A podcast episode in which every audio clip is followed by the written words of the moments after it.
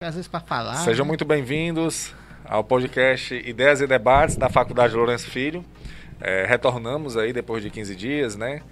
É, estamos de volta aqui com a professora Cris, no podcast da Faculdade Lourenço Filho. Lembrando que todas as quintas-feiras estamos ao vivo pelo canal do YouTube, de 12 horas às 13 horas. E o podcast ele é disponibilizado nas principais plataformas de áudio é, disponíveis nos seus aplicativos, no seu, no seu celular, Smartphone. nos seus smartphones. É Estamos aqui com a professora Cris, tudo bom, né, professora? Tudo ótimo, uma satisfação muito grande a gente poder retornar e dar aí um agora vida longa para o nosso podcast, para que a gente possa trazer sempre temas interessantes, relevantes e que o nosso, a nossa audiência tenha interesse, né? Que hoje, não menos diferente do que isso, né, nós vamos trazer aí, estamos aqui com o professor George Cunha e vamos falar sobre cenários da- da economia brasileira, né, Graça? Exatamente. O professor George, ele é professor aqui da Faculdade Lourenço Filho, coordenador do curso de Ciências Contábeis, e ele é doutor em economia. Então, é, O homem sabe. sabe. Ele sabe. E a economia, nós estávamos falando aqui antes de, de entrarmos no ar, que é, é, uma, é um tema que nem todas as pessoas é, dominam, mas que é de extrema importância para o dia a dia da, da população. Né? Então, assim, a economia ela está praticamente em tudo aquilo que envolve a parte financeira da, da, da sociedade. E ela mais do que nunca nos últimos, nos últimos tempos, está muito em pauta, porque nós estamos vendo um aumento, né, professor? Um aumento aí das, das, eh, dos produtos básicos, como carne, eh, de produtos como gasolina, o gás de cozinha, né? A gente está vendo esse aumento da, da eh, as pessoas estão sentindo no bolso isso, e isso tem um, um- um motivo, né? Não é, não é à toa que isso vem, vem, vem crescendo e vem trazendo essa dificuldade para a população. Aí, em primeiro lugar, eu gostaria de agradecer, professor, e já começar com, essa, com esse tema. O porquê que, que, que houve esse aumento nesses últimos tempos para cá? Oh, obrigado aí pelo convite. Isso me lembra uma vez que eu estava no consultório médico há uns 10 anos atrás e perguntei ao médico quais eram as- os, ah, os sintomas ou as origens de uma febre. Ele respondeu para mim, George, são centenas de coisas que proporcionam febre. E o que a febre tem a ver com a economia? Muitas coisas. A economia é a consequência, a inflação é a consequência de variações nos preços. Se os preços aumentam, nós chamamos esse processo de inflação. Quando os preços começam a cair, nós chamamos isso de deflação. Nos últimos 12 meses, nós tivemos um processo de aumento da inflação que se traduziu no aumento da carne, da gasolina, do pão, de N produtos. Por que esses produtos estão aumentando de preço? Basicamente uma consequência da conjuntura econômica como um todo. Com o processo da pandemia do Covid-19, nós tivemos, por um lado, uma redução da atividade econômica, porque muitas pessoas não podiam trabalhar e, seguindo recomendações dos especialistas, ficaram em casa. Então, isso teve um impacto muito forte sobre as cadeias de produção. No caso do Brasil, os efeitos da agricultura não foram tão graves.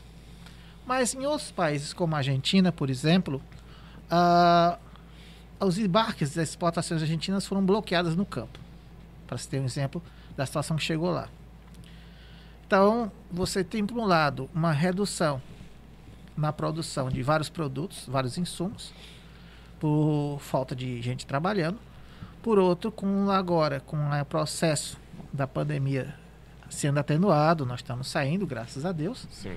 Nós temos um reaquecimento da economia, como se preconizava anteriormente, em formato de V. Caiu e agora está retornando à posição ori- original. Estamos? Estamos sim, estamos sim. O Brasil é um dos países que está com a mais, nas maiores, digamos, re- respostas positivas pós-Covid com as ações do governo. Que bom. Isso é um fato positivo. Sim.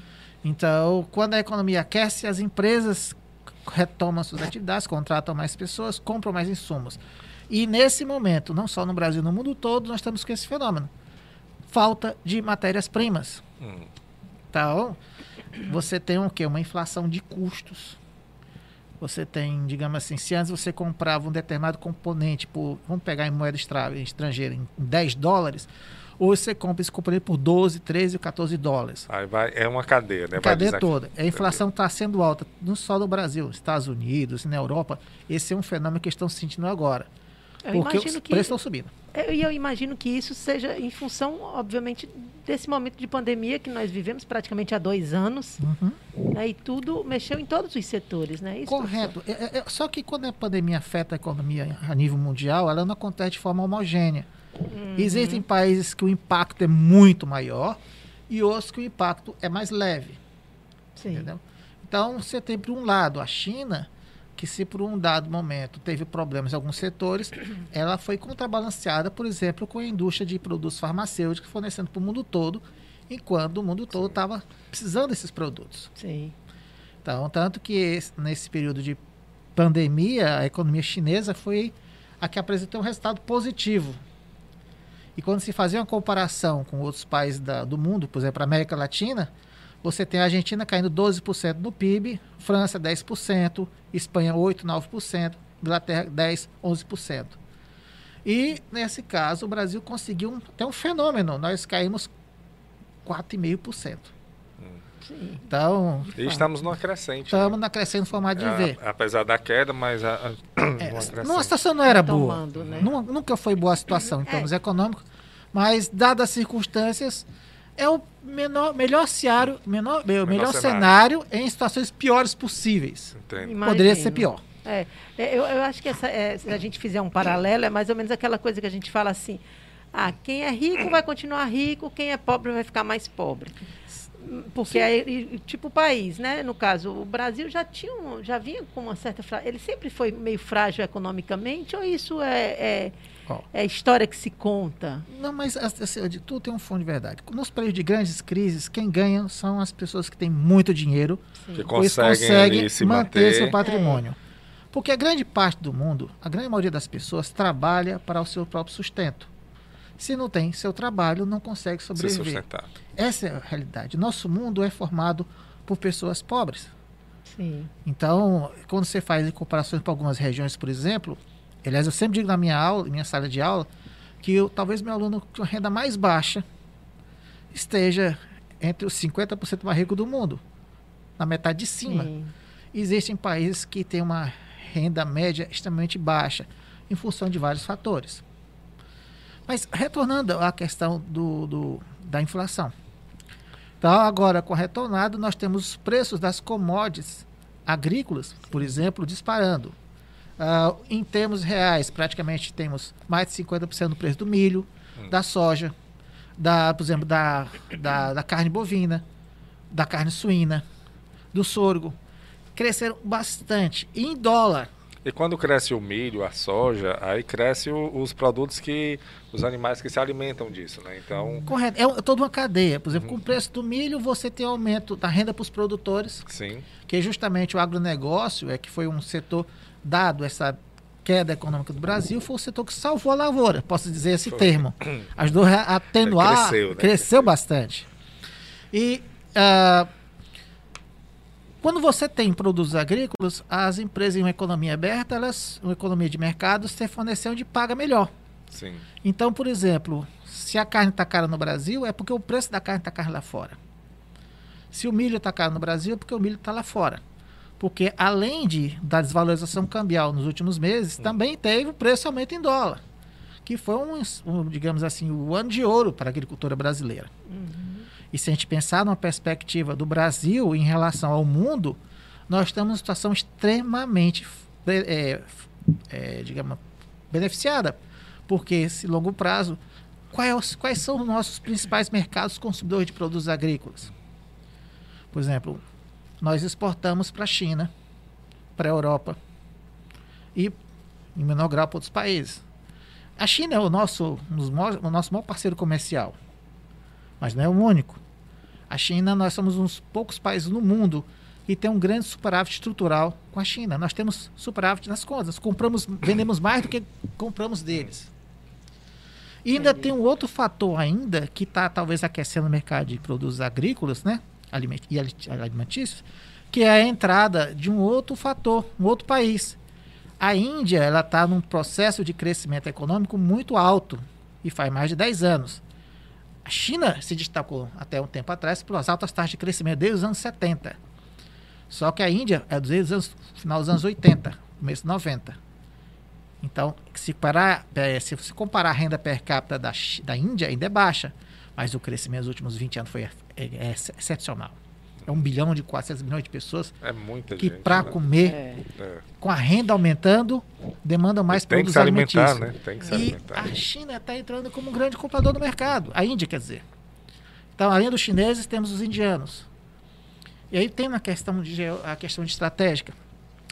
Quais são os grandes celeiros do mundo hoje, capazes de fornecer alimentos para o mundo? Uhum. Nós temos os Estados Unidos, o setor agrícola extremamente forte. Nós temos a- o Canadá, Hum. que é uma tradição. Temos a Austrália. Temos aqui a Argentina embaixo. Temos a Ucrânia, que são países tradicionalmente celeiros para o mundo. Todos nós, todos são exportadores. Só que o Brasil tem maior, maior espaço para crescer e tem ainda um grande fator que é a alta produtividade do seu agronegócio. Nós Entendi. temos competitividade, temos preço, Hum. qualidade e nós somos o maior produtor mundial, exportador de carne bovina, suína, Nós trigo, temos uma etc. extensão territorial que, que e, e de, de diferentes climas, né, que o Brasil que o Brasil tem que favorece a, a, a diversificação na, na, na produção. É, eu conversando com um colega meu da, da, da Confederação Nacional de Agricultura, ele me falou uma coisa que os chineses estão comprando e não tem que venda.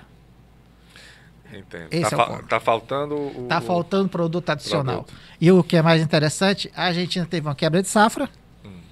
e eles não têm tanto procurando para alimentar esse povo. A China, povo, a renda média está aumentando, eles estão comprando produtos que antes não consumiam e são duas bocas devoradoras de comida, a China e a Índia. A China e hoje é maior. aumentando, né? ainda. E aumentando, Aumentando. E aumentando. Então, assim, na sua percepção, professor, esse- é- essa inflação que a gente está vivendo hoje, que assim, que as pessoas sentem na- nas compras. Eu vejo muitas, muita Sim. gente dizendo assim, não, você vai fazer um mercantil de, de 300 reais, você está de 3, 4, 5 sacolas. O que antes você enchia um carrinho, hoje você não consegue mais ter em É termos de visível, volume. né? Então, Visível, é as visível. pessoas percebem em volume mesmo assim a, a, a, diferença. Mas na sua opinião isso é passageiro?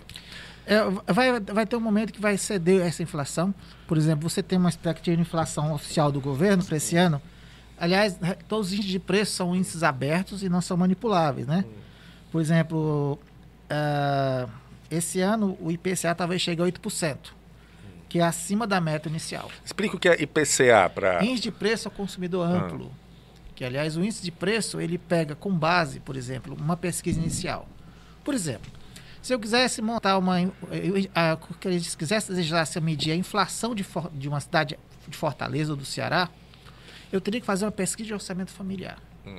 Então, entrariam os formulários, procuraria saber o que as pessoas consomem em qual proporção. Em média, qual É. a despesa dessa pessoa? E aí faria uma cesta básica, uma cesta, eh, digamos assim, uma cesta de referência Certo. que tem X% de, arro- de alimentos, 10% de eh, produtos que. Depende da cesta, né? Sim. Alimentos, bebidas, transporte, despesas Produtos de limpeza. etc. Certo. E de forma bem simples, querendo um grande matriz de planilha Excel, com os pesos. Uhum. Nos próximos meses, era só colocar os valores. E aí você vai contar, por exemplo, com a cesta básica, nessa, nessa cesta hipotética, por exemplo, em, jan- em setembro, já- eh, nós estamos em setembro, né? em agosto desse ano, era mil reais. Em setembro, mil reais, é, mil e dois reais. Hum, Então aumentou 0,2%, Certo. usando os mesmos produtos. Esse é o índice de preços. Só que nós temos o IBGE, que faz o índice oficial, temos a Fundação Getúlio Vargas, a Fundação de, de- de- da FIP de São Paulo, cada um deles constrói um índice de preços falando da mesma coisa com algumas, digamos assim, modificações. modificações. Por exemplo, em geral de preço de mercado, GPM, da FGV, ele procura pegar a variação dos preços dos aluguéis.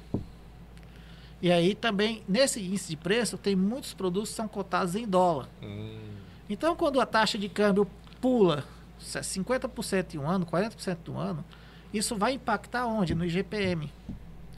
Que aí você vai ver, por exemplo, hoje tem um descasamento. O IGPM para 2021 está em 19%. Hum. A inflação esperada do IPCE é 8%. Então, 2021 estamos fora da meta. Hum.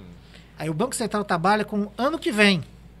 Por exemplo, o IGPM para o ano que vem é 5%. A previsão. A previsão. Hum.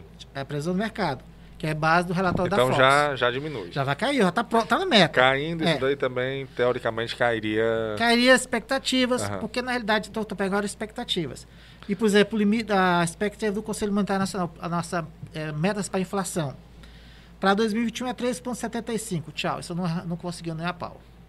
Qual é essa daí, professor? 3,75. Mas qual as é? metas de inflação do Conselho Monetário do, do Banco Central. Certo, a meta Para quando pra essa daí? Para 2021. Já, não, ultrapassou. Não, já ultrapassou. Já tra... é, é uma meta em real.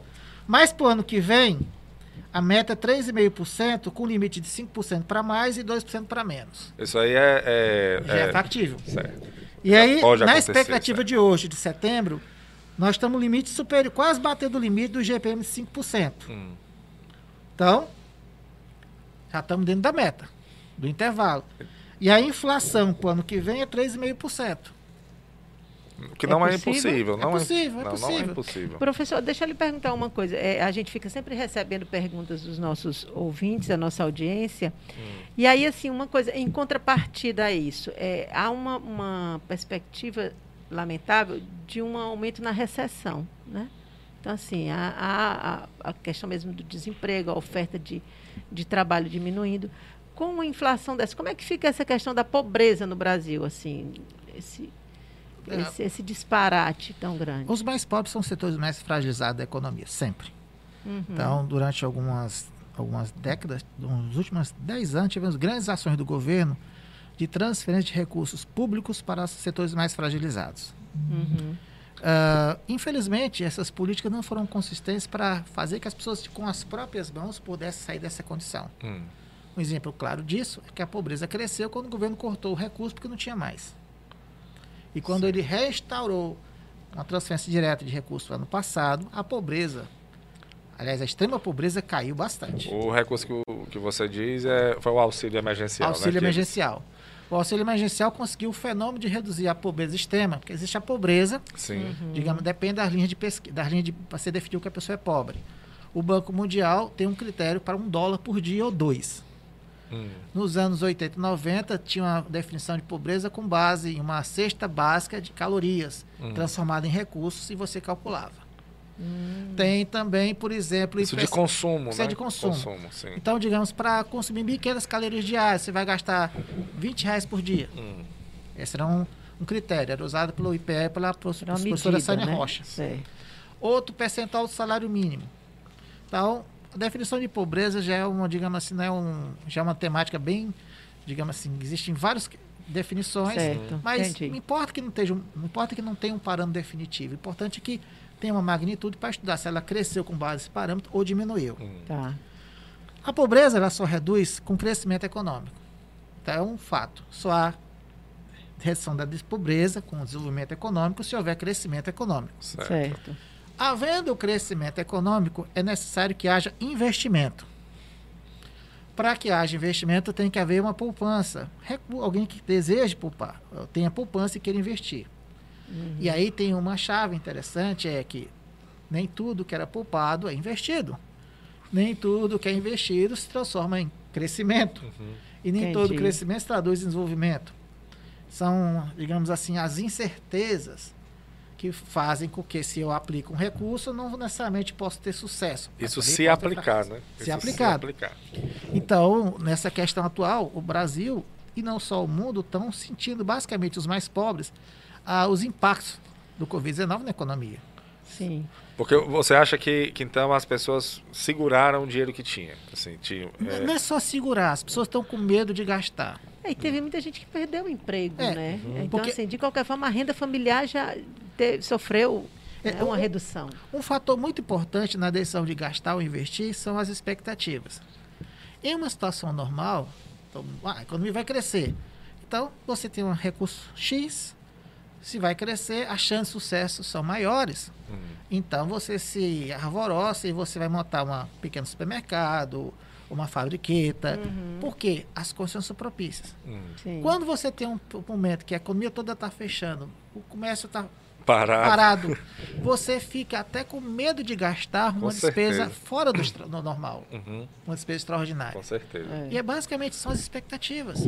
É, e, e se a gente parar, eu vendo aí, ouvindo o senhor falar, eu fico pensando sempre na, com relação a a pessoa jurídica também, né? Que a gente aqui está mostrando um cenário nosso, pessoa física, né? Para ver que as pessoas que estão em casa nos assistindo e, e nos ouvindo também, que elas possam é, é, perceber e sentir, entender bem o que a gente está conversando, né? Mas em termos de empresas também, né? Muitas empresas quebraram, muitas empresas é, é, não tinham mais é, é, dinheiro, recurso financeiro para fazer a, a- a coisa movimentar. Tinha mais caixa, né? Não, Não tinha, tinha mais mais. caixa, então assim ficou uma situação. Como é que a, a- nesse caso, né? Como é que a economia vê isso? Como é que vocês economistas lidam com essa? O, o impacto da- vai depender do- de forma bastante diferenciada. A pequena e média empresa tem um determinado situação que ela é desfavorecida. Por, por quê? Ela tem menos acesso ao crédito, tradicionalmente. Uhum. Porque as grandes bancos emprestam, as pequenas, as, grandes, as empresas grandes, elas têm, digamos assim, todo o conjunto de informações à disposição. É, balanços, você tem demonstrações financeiras, você tem certificados. Então, para um banco emprestar uma grande empresa, as garantias que ela vai exigir são muito fáceis. Uhum, As pequenas têm um problema, elas têm um problema né? da assimetria da informação. hum. Entendeu? Então, ah, ele não consegue essas informações, tem a questão da informalidade. E o que acontece é que, quando os bancos emprestam para as pequenas empresas, em dadas circunstâncias normais, elas emprestam com um juro um pouco mais alto e com prazos Sim. menores. Então, historicamente, do mundo todo, esse é o problema das pequenas, e médias, pequenas e microempresas com relação à captação de créditos. Ao longo desse período e períodos anteriores, tem um elemento que começou a ter uma grande importância, chama-se Sociedades de Garantias de Crédito. Hum, Ah, As sociedades de garantia de crédito, elas podem ser com dinheiro público ou com cooperados, são chamadas de garantia, sociedade de garantia de crédito mutualistas, que elas fazem o quê? Elas dão a chancela para os bancos emprestarem. Não é dinheiro gratuito. Então, é da seguinte coisa. O seu José, dono da quitanda, precisa de 5 mil reais para investir no seu negócio porque está quebrado. certo. Então, existe todo um conjunto de formulários mais acessíveis para essas pequenas, micro e pequenas empresas e a Sociedade de Garantia de Crédito dá o aval. Então, pode Banco X emprestar para o seu José, se ele não pagar, o sistema daqui dá um jeito. E o seu José geralmente paga. As pequenas microempresas Conseguem honrar. conseguem honrar porque elas só não honram porque não tem condições, é por questão do crédito. Né? Certo. O crédito é também honra para os pequenos empresários. Então, não só no Brasil, mas o mundo todo usou esses é, é, transfer de recursos para as sociedades, é, digamos assim, linha de créditos especiais Uhum. para garantir. Nos Estados Unidos, a Small Business Administration, que é um órgão geral, uma agência americana, ela também faz a mesma coisa. Facilitou, dando justamente o quê? Um aval para que as empresas, pequenas e médias empresas americanas, possam sobreviver. Porque, caso não saibam, as pequenas e médias empresas representam até 95% de todas as empresas do emprego do país. Na Ásia, esse percentual. Isso nos Estados Unidos. Estados Unidos, na Ásia, no Brasil, Aqui no Brasil também. também. O percentual é em torno de 90 a 95, não importa o país, acredito. do total do emprego gerado. A pequena empresa, ela surge às vezes por pequeno empresário, um negócio É, familiar, particular. É. Ou às vezes ela surge porque o dono de uma, a- uma- o funcionário de uma grande multinacional de uma- tem uma habilidade e torna-se fornecedor. E o, o funcionário dessa empresa fornecedora consegue produzir mais eficiente, monta um terceirizado, um quarteirizado. É, é. E aí tem essa questão da MEI também, né? Sim. Então, eh, são empresas. São empresas. né? Empresas individuais, mas são. E, e o volume, a gente já recebeu convidados aqui na, na- na nosso, nesse nosso bate-papo, né? Até recomendo que vocês assistam aí os episódios passados, é, onde a gente comentou muito sobre isso, o aumento do número de MEIs nesse período de pandemia. Muitas pessoas, assim, que tinham ali um, a capacidade de fazer alguma coisa, Uhum. começou a cozinhar para fora, a, a Começaram a empreender. a né? empreender de Porque a facilidade, a facilidade é maior, você paga uma taxa É, mensal, que é, o é. recolhimento do Sim. imposto, que é Que, mensal. inclusive, é, é, eles, nessa época de pandemia, na hora que você vai pagar a mensalidade, às vezes, assim, é para dois meses para frente. Então, houve Isso. também uma, uma facilidade nesse sentido. Até mesmo se está com débito nesse pagamento, aí eles É. financiam. E, e aí, uma coisa que eu, que eu tenho observado, esses dias eu estava no shopping e eu conversando, e eu estava dizendo assim, vai chegar uma hora que um shopping center, ele vai perder, ele, ele- eu acho que ele não vai deixar de existir, mas eu acho que ele vai perder a finalidade dele. Que as lojas físicas, aí eu não sei se vocês na área da economia, né, nesse segmento, têm dados para isso ou conversam sobre isso. É, as lojas físicas elas estão fadadas, em sua maioria, eu acho assim, em alguns segmentos, a, a- deixar de existir. O mundo digital ele tomou conta e as possibilidades são muitas. E aí eu penso que shopping center, aquele empreendimento, ele vai ter uma outra utilidade, talvez para o lazer, para a gastronomia, não sei. Tem algum, Mas, mas eu acho que o físico não, de, tem de alguma loja, indicação não- em relação acaba, a não. isso, professor? Ah, Se você pegar o comércio nos últimos 100 anos... Ou isso é tem- só o pensamento de uma leiga mesmo? Não, não tem, não. Mas É uma tendência, É né? tendência. Olha, é nos uma- últimos 100 é uma anos o comércio mudou bastante. Como era o comércio de rua, de, comércio de Fortaleza ah, nos anos 40, os anos 50? Era o centro. É verdade. Nos anos 80, 90, o centro já estava sobrecarregado e comércio começaram a surgir os shoppings. Shoppings é o comércio organizado Sim, dentro, de um dentro de um espaço menor, com segurança, com ar-condicionado. É, E tornou-se também, por exemplo, um espaço de entretenimento. é. Dentro, se você pegar as lojas de um shopping de Fortaleza, vamos pegar, posso falar Iguatemi? Sim. Do Iguatemi. As lojas originais, 90% já não existem mais, porque elas têm um ciclo de vida com Sim. base na sociedade que nós consumimos. Antigamente você tinha locador de vídeo, hoje não existe mais É isso. não verdade. existe. Então elas vão Sei nem o mudando. que é. A composição, a composição das, das empresas vai mudar. Não importa. As pessoas, elas gostam também de comprar pela internet. Eu também sou um comprador voraz de internet, Sim. mas muitas vezes ser um eles hábito, usam né? o seguinte princípio. Eu compro na loja física, porque às vezes quando dá um problema é mais fácil resolver. É. É, ainda tem um pouco essa Tem. cultura, né? E aí o até sempre vai ter espaço para todo mundo. O sol nasce para todos. todos. Amém. É. isso aí. Se vai queimar mais um ou menos, vai a questão também da exposição. Então, terá espaço para todo mundo. É Uhum. igual ao cinema. O cinema era da rua, virou cinema de shopping. por Segurança. É. E se, e se você for parar para pensar usando o exemplo do cinema, é, o cinema eles, as locadoras de vídeo elas acabaram, mas o cinema se mantém, né, ainda. Sim. Porque ele, apesar das pessoas terem um acesso fácil em casa, é, com essas plataformas de streams, né, para assistir vi- filmes Sim, e sim. séries, mas o cinema ele ainda tem um. Porque é um programa, né? É, de ser um- cinema é a maior diversão, né? É, Pois é, é, olha o Então, o cinema, ele- eles, eles se reinventaram, né? Eles colocaram qualidade de áudio melhor, eles colocaram uma tela maior, eles, ele tem todo, todo um, um glamour a- ainda a respeito do cinema, por isso que eles não, eles estão se mantendo ainda. né? Um bom exemplo interessante de se adaptar às mudanças são os times de futebol do Ceará e Fortaleza. Sim, Quem te viu, quem te vê, nos anos 80, era o Ceará na segunda, Fortaleza na segunda ou na terceira. Sim, sim. Quando íamos para Recife jogar com os times de Pernambuco, até com o Central, se ganhasse um ponto um empatando, era um sucesso. Hoje, quando a gente vai para Pernambuco, se eles conseguiram um empate, já é um sucesso para eles. sim, sim. É uma outra realidade. É. Os times daqui se organizaram, pagam salários altos para seus jogadores e não devem. É. Então, essa é uma questão de E aí tá aí o organização. sucesso e não que tem está muito dinheiro. sendo, né? Nós somos um estado pobre, Sim, sim. Em comparação comparando com Pernambuco, que é um É. estado riquíssimo. Pernambuco Sim. é mais rico que o muito Ceará. mais rico que o Ceará, tem mais empresas, maior concentração, Mais embora a diferença nos últimos 25 anos, 30 anos tenha diminuído. Hum. Mas os três, os estados maiores da região Nordeste, os três maiores são Bahia, Uhum. que é um gigante econômico, Pernambuco e depois o Ceará. Ceará em terceiro. Terceiro. Entendi. Apesar de Fortaleza ser está sendo, já vi algumas reportagens como a capital com maior procura de eh, em termos de turismo, né? Sim. Isso antes da pandemia.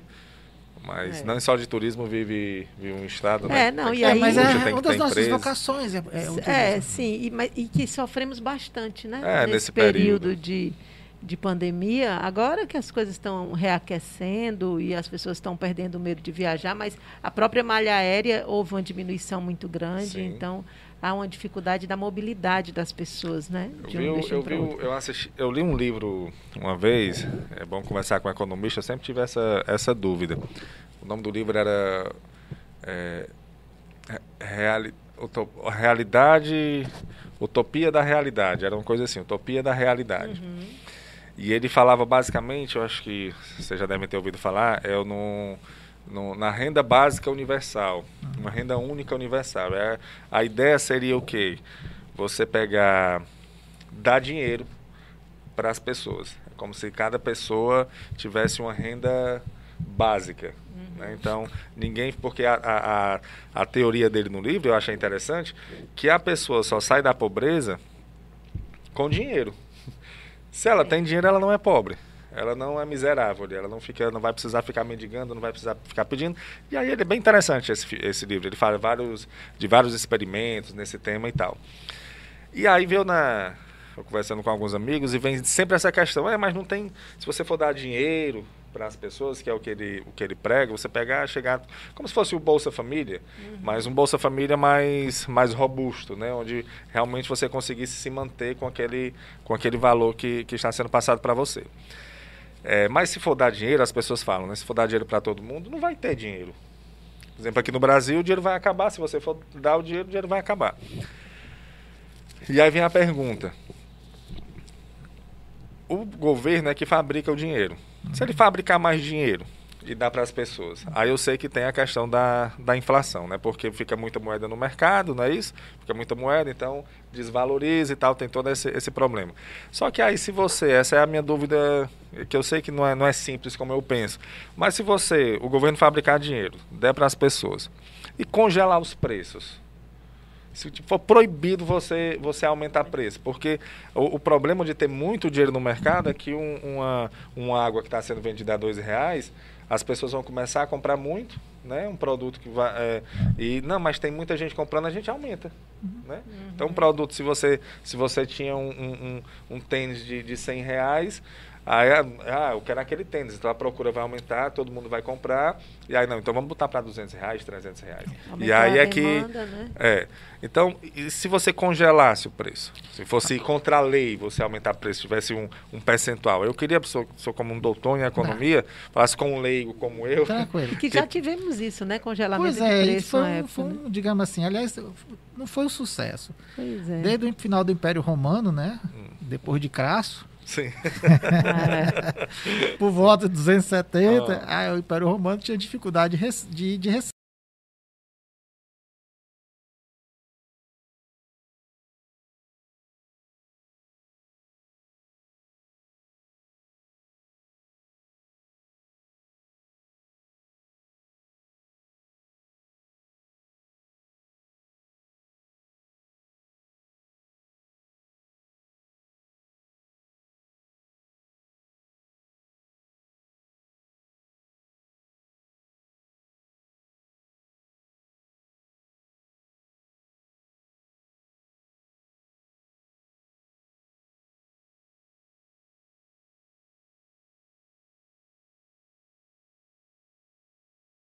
Tem muita banana no mercado, banana cai. Uhum. Então, imagine, por exemplo, se o governo joga, imprime dinheiro. Certo. O valor da moeda tenderá a cair se não houver aumento da demanda por moeda. Então, no primeiro momento, que esse é um fenômeno que nós estamos sentindo, todos esses projetos, injeções de dinheiro para ajudar os setores fragilizados, esses gastos bilionários que o governo federal teve, não só no Brasil, os países que gastaram fortunas para injetar dinheiro na economia, eles estão tendo impacto inflacionário. De quantos por cento? Isso eu não sei. Pode ser de 2 pontos a mais, ah. 5% a mais, ou assim por diante. Hum. Então, gerar moeda, além de um determinado, digamos, equilíbrio, gera inflação. Se você tentar congelar o preço, primeiro momento, uh, você consegue, porque é psicológico. Mas cara, eu tô com o preço da gás do, do, Vamos pegar o preço do, do feijão. Eu tô vendendo a 8. O governo quer que eu cobre até 5. o fornecedor de feijão não vai produzir mais feijão, vai produzir milho, que o preço está diferente. Então vai ter escassez de feijão. Uhum. Vai começar a faltar, porque não tem retorno. Ah, mas nós vamos na, nas plantações obrigar os caras. Vai conseguir, o Estado não é onipresente. Entendi. Nos anos 80, tivemos o congelamento do preço da carne, o governo botou a Polícia Federal para pegar gado no mato. Foi mesmo. Foi, foi um negócio assim bizarro. Tinha os fiscais da época do Sarney, que era o presidente de 86, que ficavam lá fiscalizando a tabelinha. Mas, como toda decisão, isso afeta os contratos, afeta todo o funcionamento. Mas você deu um exemplo aí do feijão. A pessoa deixa de produzir feijão para produzir milho, que o preço do milho está melhor. Mas aí se tabelar tudo. Mas aí, Crestalho, você pode perder retorno e produzir outra coisa. Ou deixar de produzir. Por exemplo, vamos pegar o caso da Argentina, que tabelou o preço da carne, numa gestão da Cristina Kirchner. Ela tabelou e ainda impediu que o país exportasse carne para dar ao mercado interno. Ainda criou imposto de exportação. Então, se a carne custava 100, o imposto era 30, só podia o produtor recebia 70 Hum. e tinha que vender por 60. Baixou a inflação, a gente, no seu dado momento. Conseguiu. Uhum. Mas, em compensação, desregulamentou todo o setor produtivo da pecuária argentina, que a Argentina é um dos grandes exportadores de carne bovina. E no final do governo dela, a gente estava importando picanha do Uruguai. É, é, é uma- é uma cadeia, né? É um- se puxar aqui um fio, é- um fio errado, vai É, tudo é muito fácil, é economia, é ação e reação. Toda ação que você fizer tem uma repercussão. Mas a gente, e e não é uma reação, para quem não entende, como eu, por exemplo, né, sou leiga no assunto, não, não sou uma estudiosa como o senhor, professor, mas para nós a gente pensa assim, ah, podia fazer assim, é simples. Mas para o estudioso ele diz, não, não é tão simples E isso assim. por isso né? que não é feito, né? Tem esse E olhar. é por isso que não é feito. E aí, com relação a, a, inclusive, essa, essa questão da- de gerar a moeda, né, da própria produção da moeda, né? Nós tivemos um- uma tentativa, eu, de novo, me colocando na posição de cidadã e eh, me- eh, uma tentativa de colocar em circulação uma moeda de 200 reais, né? E isso não funcionou. Que é como é essa produção dessa moeda?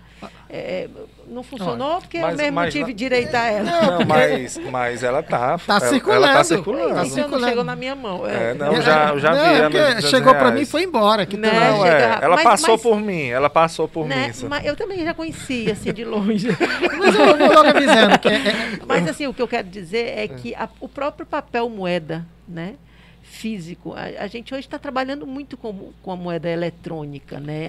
A Como é que funciona isso, Olha, essa questão aí da, da moeda? No-? Até os anos 60 e 70, você tinha um chamado um padrão ouro, que funcionou com grande sucesso até antes da Segunda Guerra Mundial.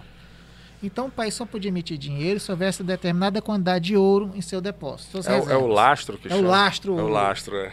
Eu já ouvi aí. falar. Esse lastro ouro, que é por isso que era o padrão ouro. Não sei nada mesmo aqui. Aí, É o o que acontecia? Tinha o Bra- o Brasil era misto, era lastro ouro e com reservas em ouro e reserva em libras, que era a moeda principal da época, que era lastrada Sim, em ouro. sim. Então era a mesma coisa. Uhum. Mas à medida que as- os países tiveram a def- começaram a defender suas moedas com mais eficiência, as pessoas viram que a política monetária era consistente e os governos foram imprimindo dinheiro sem ter lastro. Hum, chama-se a emissão fiduciária, por confiança. Hum. Porque é o que funciona hoje. Então o real vale hoje o que tem, nossa, justamente porque a sociedade, no seu conjunto, tem a percepção que a política monetária valoriza a moeda e dá essa, re- dá esse respaldo à moeda brasileira. Então, se em um dado momento a política, o governo, o, ba- o Banco Central, reduzir a taxa de juros com o período de inflação, se autorizar a Casa da Moeda a imprimir moeda, isso vai ter um impacto na economia. Certo. É como, digamos assim, um doente baixou um pouco a febre, mas depois volta pior. Então, a economia é interessante. A economia e futebol tem uma relação muito simples. Todo mundo gosta de falar sobre economia e futebol. hum. É, Existem milhões de todo técnicos e milhões de economistas. Verdade. Que é bom também. É bom que te ouvir as coisas, porque ninguém é dono com todo conhecimento, mas às vezes a gente ouve umas coisas bem bizarras. Bem mas é bizarras, é, acredito. E aí, eu- também uma curiosidade minha nesse caso. É, a gente escuta muito, eu, eu sempre escuto alguns podcasts, algumas, algumas leio algumas matérias falando sobre o Bitcoin. Ah, Bitcoin. É, fale para nós sobre o Bitcoin. Olha, minha opinião, eu tenho amigos que Explicar aí para nossa O Bitcoin é uma moeda que é eletrônica Bitcoin. criada há alguns anos, que você tem um, sé- como se fosse uma moeda digital. Uhum. Isso valia um, menos de um dólar. Hoje está valendo acho que uns, uns 150 mil, 200 mil. Não sei nem a cotação do Bitcoin hoje. Mas a questão fundamental, quem lastreia o Bitcoin? Outro ponto, o Bitcoin é usado por quem? É uma moeda livre, qualquer um pode usar. Não tem controle de governo nenhum. É uma moeda que, digamos assim, você pode pegar tráfico de drogas, tráfico de armas, hum. tudo que, hum. digamos assim, arte legal, pode passar por lá. Porque não hum. tem ninguém controlando não tem controle. isso. Então, isso é uma moeda que não tem lastro. O lastro é com base na expectativa que seja escassa. Hum. Bom, existe agora ações, digamos assim, a moeda digital em alguns países. Por exemplo, o Yuan está se convertendo em moeda digital. Mas como é que essa moeda digital é convertida? Com base na política monetária chinesa. O Banco Central está começando a pensar na moeda do real digital também, que é um desdobramento do real físico. Mas todo esse conjunto do real digital e o real, virtu, real presencial é baseado na confiança da sociedade, que está seguindo as hum. regras. O dólar americano vai convergir para a moeda digital? Também tem estudos. A maioria dos bancos centrais estão pensando em estabelecer suas moedas digitais. Tá. Quando se estabelece. Que é o caso do Bitcoin. Bitcoin. No Brasil, nós temos o quê? O Pix, que é um Sim. preâmbulo da moeda digital. Então você vai, passa um Pix para a pessoa, automaticamente transfere seu dinheiro é. pelo registro do Banco Central. Ninguém pega no papel moeda. Não. Mas o Pix também mostra outra coisa. Ele mostra o real funcionamento da economia as transações que não são registradas. o é governo verdade. tira, dá de um lado e tira do outro. Então, por exemplo, às vezes uma economia, você pega um município, me desculpe, a, a, a vou fazer uma suposição, você pega o interior de Sobral. Tá. Faz uma estimativa que o volume de produção lá é, digamos, 50 milhões de reais por ano. Você faz essa estimativa em cima de dados reais. Dados né? reais. Aí ah. quando você pega o Pix daqueles moradores, você passou de 500 milhões. Opa, que diabo, alguma coisa aconteceu. Tem é. alguma coisa errada. Então, é porque a economia informal ela vai ser incorporada às estatísticas. Entendi. Mas isso é bom. Isso é bom. Isso, mas também assim, o governo vai ter mais fonte de é. procurar quem é, cobrar esses é, impostos. É, mas então, bom, assim, mas... Ele, ele é bom a, a, médio e longo prazo porque, de uma certa forma, organiza a, a informalidade, né? Vai... A informalidade existe em todos os cantos. Desde a economia americana, a chinesa, a brasileira. Mas é porque aí a, muda a mudança tem que ser de todos, né? Sim. Porque na hora Sim. em que essa informalidade mas... acontece também e o governo perde esse controle, digamos assim, em algum canto isso acaba estourando. Mas Aí é porque... vem a inflação, vem tudo Isso, mas é porque a gente, a gente é muito preso a, a comportamentos, comportamentos passados. Por exemplo, o papel moeda, ele existe porque ele já existia. Ele existe hoje porque ele, ele já vem sim, de muito sim, tempo. Porque é. se, ó, se você observar, com a tecnologia que existe hoje, se a, os economistas, vamos criar um, um, um produto de troca, aqui, se não existisse o, o papel moeda, ele não seria inventado não, não seria, eles não iriam criar um é, papel para fazer de hoje, com a tecnologia não. de é, hoje. Ele foi criado é. porque era, era a ferramenta que tinha no passado. Então é. hoje as transações online elas são o, o é, é, é a, a, facilidade é muito maior. Olha. O papel moeda na realidade o dinheiro, o papel dinheiro, o dinheiro papel na realidade o dinheiro papel ele ele se você observar as coisas mais erradas que acontecem é que são feitas com ele. Por exemplo, hum. grandes assaltos a, a, esses bancos aí. Teve um assalto agora lá em São Paulo. Por quê? Para roubar o, o, o dinheiro do moeda. caixa, o, é. o, dinheiro que está lá. Né? Se você subornos, normalmente é em mala de, né? É. em mala de dinheiro, porque você você tira. Vai passar um pix para pessoa. É, não dá para você passar um descrição do pix, suborno. Não é. vai, né? não vai é. fazer isso, porque justamente ou eu acredito que ele ainda existe, porque a partir do momento que você tira a opção de sacar dinheiro e fazer as suas transações, é, você fica muito vulnerável para aquela pessoa que quer fazer coisa errada. Né? Para quem quer fazer o certo, não precisa mais de é, papel. Mas o que pode acontecer é a seguinte coisa: quando você registra a atividade, você, digamos assim, talvez perca a competitividade e você não torne-se viável economicamente. Como assim? Pois exemplo, imagine que você tem uma pequena fábrica de pastel, de salgadinho. Você faz no seu pequeno negócio. Aí quando você registra, você vai tirar o quê? Um custo.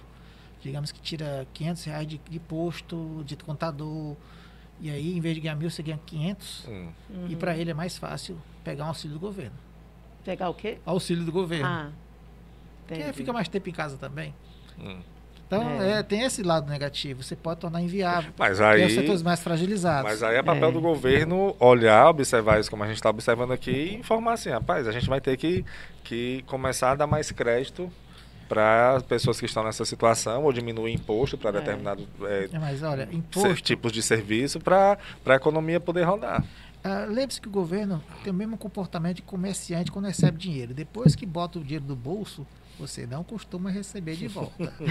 É verdade. Então, lembre-se da Verdade. seguinte coisa. Então, a carga tributária ela tende a aumentar. Hum. Porque o Estado em si, ele é gordo. Hum. Nessa pandemia mostrou o grande problema do Estado brasileiro e de alguns países. Você teve uma queda na arrecadação violenta dos estados e municípios. Uhum. Se não fosse a transferência do governo federal, que se endividou mais ainda, Sim, estados estavam quebrados. verdade. Porque a União, estados e municípios, elas não podem reduzir seus custos. Porque tem, umas, digamos assim, umas, umas restrições. Você não pode cortar funcionário. Você não pode reduzir salário de funcionário. Que as empresas privadas têm. Então, na realidade, as despesas têm uma reticência para recomprimir e a, e a receita caiu. Hum. Como sobreviver? Dinheiro público. E o dinheiro não nasce na árvore. Grande parte desses auxílios às prefeituras dos estados se traduziram em aumento da dívida interna. E aí, a dívida interna aumentando, há um problema muito grande. Por quê? A dívida interna tem um serviço da dívida, que são os juros. Os juros são dados como o mercado aceita. Então, por exemplo, se a dívida é controlada, os juros são baixos. Um exemplo interessante. A Itália tem uma dívida interna que é uma vez e meio o PIB italiano. E o juro é 3, 4% ao ano, porque o governo italiano dá calote, o governo italiano compra as regras. Hum. Então você pode comprar TID de 15, 20, 3 30. a 4% ao ano. É, 3 a 4% ao ano. Agora, Os professor- Estados Unidos tem dia- uma taxa da taxa tesouro americana de 2%. A de 20 anos é 4,5%. Agora que aumentou um pouco.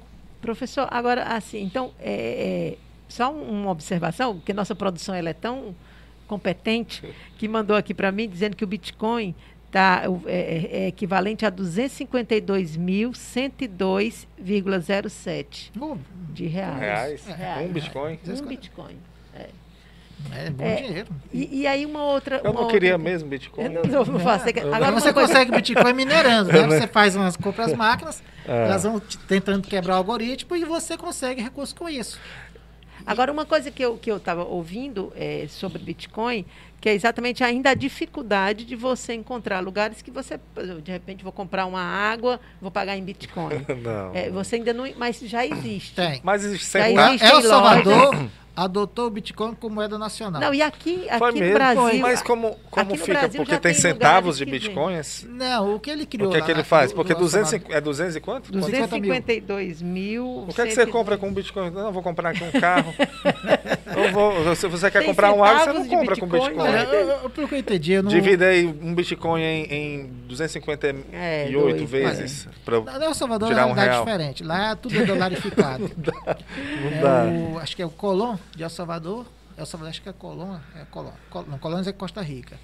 É a moeda do El Salvador existe e o dólar que funciona na prática. Então você vai na bodega, na mercearia ou no Hum. posto de gasolina e paga em dólar. E é um por um.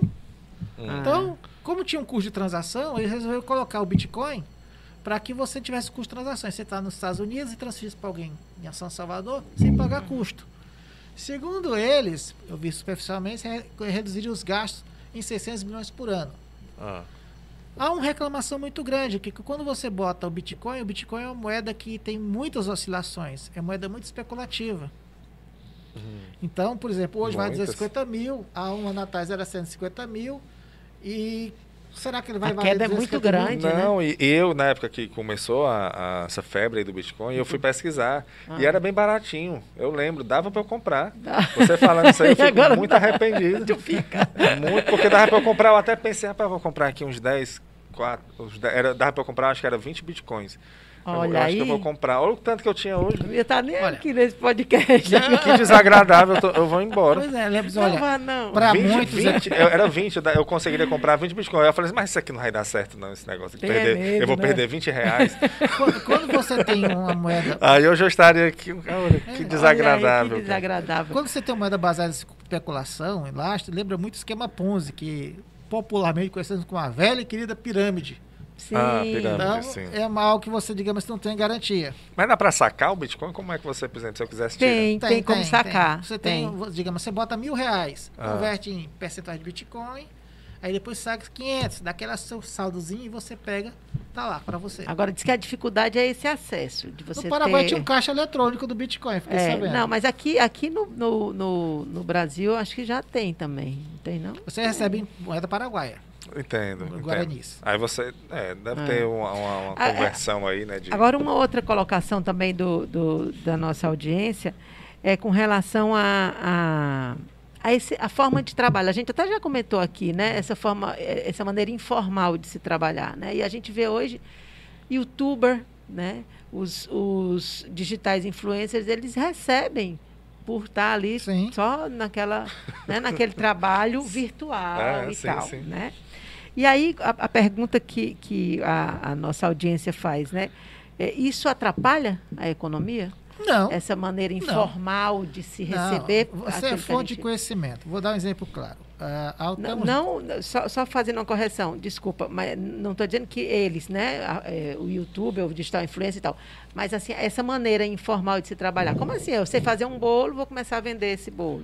Isso, de alguma forma, eu estou atrapalhando ou estou contribuindo com a economia? Até tá com- porque, até porque é um parênteses bem, bem rápido. É, por exemplo, a pessoa que tem um canal no, no YouTube, ela, ela monetiza, o, Monetiza. o canal dela e ela recebe, ela recebe em dólar. Em dólar. é. Ela recebe em dólar. Isso já é, é- é registrado, Hum. então é tudo, para falar a verdade, bem organizado. assim, É, já dá, sim, né? Então, é. é, mas na informalidade, como acontece, por exemplo, um digital influencer que recebe um valor para falar o nome de uma empresa. Aí sim, eu não sei como é que. Aí talvez Acho que entre tem- nessa. É, talvez. nessa é, linha mas da aí também tem um contrato aí, Isso eu sempre acho, né? aconteceu nas mídias, né? Por exemplo, conta essa história quando você vai no programa esportivo, a gente fala no programa, não vou dizer emissora, ou Ah. qual é das emissoras, digamos assim, olha, um abraço a Muhammara, lá na Ah. cidade de Pacajus. Ela pagou pra você falar isso aí. Ah, Ah, sim, sim, entendi. É, sim. é assim, isso É. sempre acontece. Tudo Olha, é, uma... o TikTok, TikTok, TikTok, né? TikTok, é TikTok. também E monetiza. as outras redes, elas são, digamos assim, um mercado, digamos assim, que é extremamente competitivo. Sim. Você aceita com o seu produto, atende os desejos da sociedade. E a questão da segmentação. Uhum. Por exemplo, eu vou dar um paralelo. A TV a cabo, até 20 anos atrás, era novidade, tinha todas as coisas. Nos últimos 10 anos também cresceu. Hoje você quer, por exemplo, ver a história da Hungria, tem canais espanhóis. Arte da guerra, canais específicos. Uhum. É, cerâmica, canais específicos. Tem o rei do rei pedreiro, canais específicos. Eu quero fazer. Você, na realidade, você consegue nichos Tá de sobrevivência. É, verdade. Então, eu acompanho, por exemplo, um espanhol, que é o Nico, há alguns, alguns anos. Ele está indo de moto, foi da Espanha e está margeando a África toda. Isso é um canal no YouTube? que É você- Nico, é Nico. Certo, É um canal do YouTube. certo. Então, e vejam que quem atravessou para Zâmbia, Zimbábue, tá, agora está em Ruanda, indo subindo agora. E ele fez desse trajeto dele, E desse você- percurso desse dele, trajeto, ah, vídeos semanais. episódios. Você tem 70, 80 mil. Tem pessoas aqui que tiram um milhão de, ah, um milhão de visualizações. Em geral, as tabelas devem- são muito subjetivas, mas em torno de mil visualizações é um dólar. Hum, Então, aí faz com o YouTube eu tenho as seguintes situações. Eu monto um... Todo dia tem alguma coisa. Você tem, por exemplo, um quatro coisas, que é um blog, e tem três passagens por dia, cada um com 30 mil, mil visualizações. Ou tá 100 mil, 100 dólares por dia. Por 30, você tem um faturamento médio. Uhum. Então, mas para que ele chegue a esse patamar, tem que demorar um Tá certo tempo. chão. é, sim, tem uma sim. história, é, sim, É a é, o trajeto é grande. E eu, o bom do YouTube, do YouTube é que você, o mundo todo tem acesso às informações que você deseja. É verdade. Isso impacta muito a TV a cabo, que hoje em dia as pessoas estão cortando a TV a cabo para ir para o YouTube ou outros canais. É. É, Professor, a gente já está se encaminhando aí para o final Já? desse nosso. Já rápido, É rápido, né? a gente vai conversando É, aqui. e aí, assim, para a gente poder finalizar, né? Como é que, eh, que palavra, eh, que, que, que avaliação né, o senhor faz pessoalmente como economista, né, dessa nossa situação, as perspectivas desse nosso cenário? É, deixa aí o seu Olha, as tendências. as tendências, as tendências. Temos que ser, de certa forma, otimistas, né? Porque quando você é pessimista e entra no campo de batalha, você já está com a derrota garantida. Verdade. Não significa que você tenha, seja iludido. Uhum. Tem que procurar as possibilidades. Eh, Esses dois, os próximos dois, três anos são, digamos, de grande recuperação. Sobreviver é o principal mote. Uhum. E à medida que a economia vai reaquecendo, você vai, nesse período, para quem está no mercado de trabalho, mantendo a experiência, porque você está numa situação bem privilegiada a questão dos empregados. É verdade. Então, lá, meu Paulo, nós estamos, chegamos ao fundo do poço. Passamos por um grande alçapão, mais abaixo ainda do fundo do poço. Hum. E agora, em vez de ter um fundo do poço, tem uma grande planície que vai subindo aos poucos. Então, Nesse, nesse alçapão, no fundo do poço, a gente já chegou. já chegamos. Já chegamos, fundo. A Agora gente agora a gente já tá está na na planície. Estamos Ah, dá subindo. pra-. Mas a gente tá precisando de gasolina não, né? Pra subir. É porque se estiver precisando. Vá a pé, Aí vamos a pé, certo. Vai, vai porque é um pouco lento essa subida. Vamos, vamos de bicicleta, porque a gasolina não tá Então, dando De não. qualquer forma, as coisas começam a se recompor. Alguns setores vão crescer mais do que os outros. É o esperado. O importante para quem está é procurar empregabilidade. Porque quem está hoje, vai, se as empresas estão crescendo, vão chamá-los para trabalhar porque já tem experiência. É, a esperança é Aqueles que essa. estão fora ter um bloqueio. E aí tem a questão da questão da educação. Você tem que aproveitar, se qualificar melhor, Sim. porque às vezes os diplomas são, viram apenas uma referência. O mercado que as pessoas fazem hoje assumem suas tarefas e as cumprem. E esse é o mercado seletivo. E, e os próximos anos são, vai ter grandes desafios com a quarta revolução industrial, que já começou, e com seus impactos da- das inteligências artificiais. Sim, É verdade. Quem sabe daqui a 10 anos, estava aqui o seja o Crasso com dois computadores aqui conversando com ele, dois silônios, Hum. né? Com, com algoritmos, né? Algoritmos. Com algoritmos. e- É. Mas esse é o mundo que nós temos. Aliás, ah, mas professor, o mundo tem muitos obstáculos. Sim, sempre houve isso. Se você pegar na Revolução Industrial, se fosse fazer um podcast de 780, 1990, estavam aqui os operários reclamando, das, os, os artesãos reclamando das máquinas. É. E aí Uhum. juntavam depois do nosso podcast, iam quebrar as máquinas achando a ilusão que manteria os seus empregos. Sim, verdade. A Revolução Industrial, na sua primeira, segunda, terceira, quase, elas destroem postos de trabalho, mas também as criam em outras áreas. Em outras áreas, vai A evoluir. grande questão também, que quantidade e qual do, período de tempo, quer dizer, há um descasamento. Sim.